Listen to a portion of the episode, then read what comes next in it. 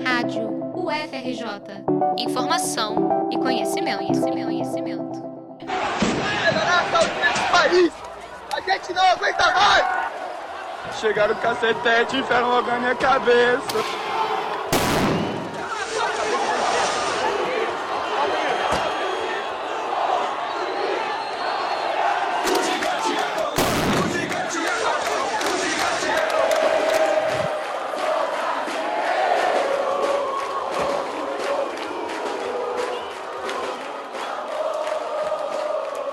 Dez anos atrás, o país acompanhava inquieto os primeiros resultados das chamadas Jornadas de Junho. Milhões de pessoas, de diferentes camadas sociais e com interesses difusos, foram às ruas, ocuparam espaços públicos e fizeram barulho também nas redes sociais, como o Twitter e o Facebook, que na época vinham se popularizando. O movimento não passou despercebido sequer para quem ficou em casa, e logo as controvérsias surgiram. Buscando entender esse capítulo na história, a Rádio FRJ foi atrás de quem viveu, acompanhou e estudou 2013. Nesta série de reportagens, apresentamos leituras sobre como as manifestações populares nas ruas e nas redes atravessaram a questão urbana, a organização da sociedade civil, a cena política e as juventudes. É fundamental olhar para o que estava acontecendo nas cidades, quais eram as transformações estavam ocorrendo nas cidades para a gente poder entender, porque, sem sombra de dúvida, junho de 2013 tem uma raiz urbana, uma raiz urbana e metropolitana, sobretudo. Né? Então, uma série de problemas que se acumulavam nas metrópoles brasileiras que contribuíram decisivamente para gerar um contexto bastante propício para a explosão das revoltas que explodiram. Eixeric Omena professor do Instituto de Pesquisas e Planejamento Urbano e Regional da UFRJ e pesquisador do Observatório das Metrópoles. Quando ele nos concedeu essa entrevista, de imediato se posicionou. A ideia de que junho de 2013 foi um raio em céu azul, né? um raio em céu de brigadeiro, é, ela não se confirma, não se confirma. É, ou seja, a ideia de que não havia razão para aquelas manifestações, né? E, até ah, recentemente tem aparecido algumas leituras, a meu ver, bastante equivocadas, né? que tentam atribuir toda aquela revolta e todos aqueles protestos a algum tipo de manipulação de fora para dentro, né? Eu acho que não, não se sustenta, né? Esse tipo de visão. Acho, acho que a gente tem que levar a sério uh, uma manifestação do porte que foi junho de 2013, né? E, e, e, a quantidade de pessoas que se mobilizaram e a, a quantidade de cidades que estavam mobilizadas uh, e, e a, a, expressão de revolta né, muito clara.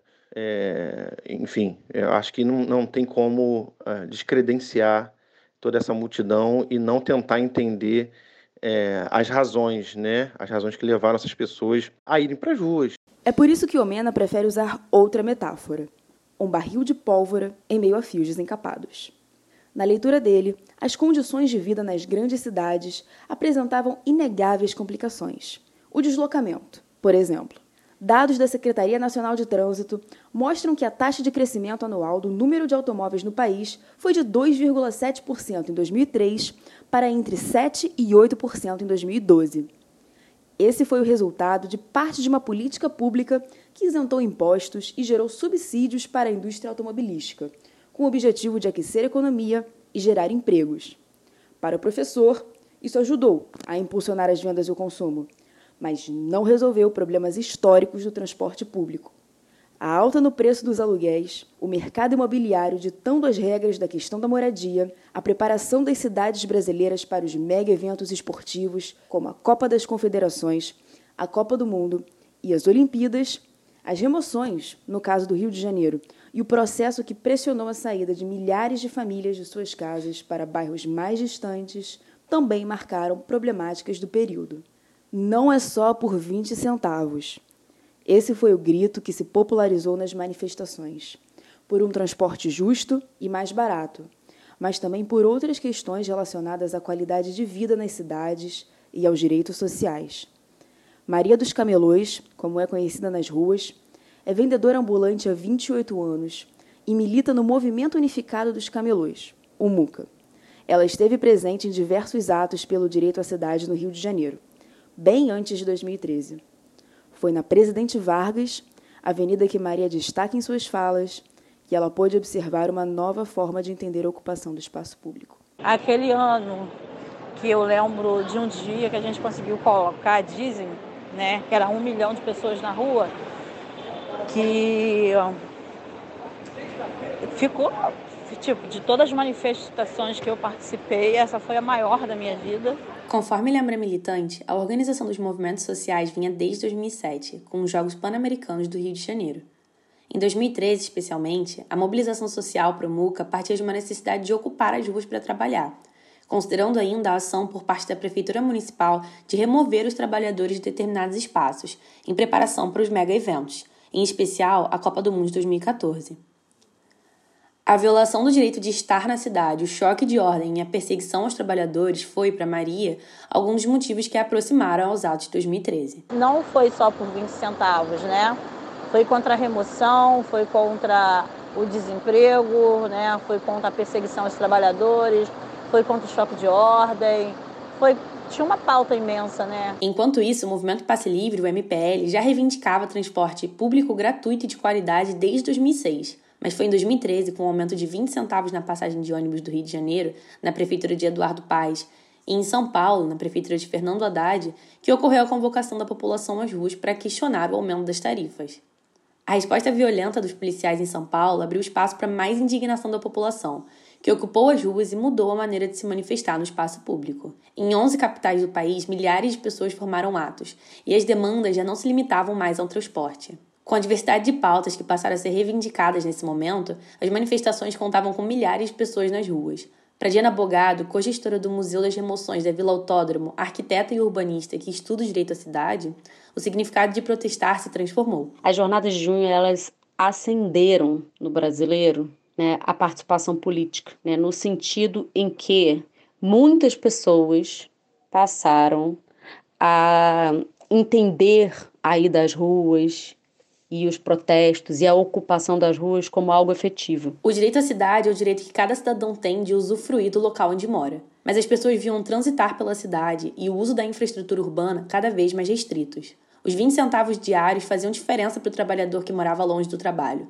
E essa revolta foi se traduzindo até mesmo na forma de protestar e de ocupar o espaço público. O direito à cidade é um direito importante, onde a gente precisa ter direito à moradia, a trabalho, à educação, à saúde, a cultura, a lazer. No entanto, esse propósito inicial foi se diluindo ao longo da chegada de novas demandas. No dia 20 de junho de 2013, mais de um milhão de pessoas protestaram em 388 cidades. Só na Avenida Paulista, 100 mil pessoas apareceram. Nesse dia, a quantidade de pessoas vestidas com camisas da seleção brasileira de futebol ou carregando a bandeira do Brasil chamou atenção para outros discursos e outras pautas, como a responsabilidade fiscal, o controle da inflação e o combate à corrupção o debate do direito à cidade foi ficando assim em segundo plano. Não é consenso entre os especialistas, mesmo depois de 10 anos, o caráter ideológico das manifestações.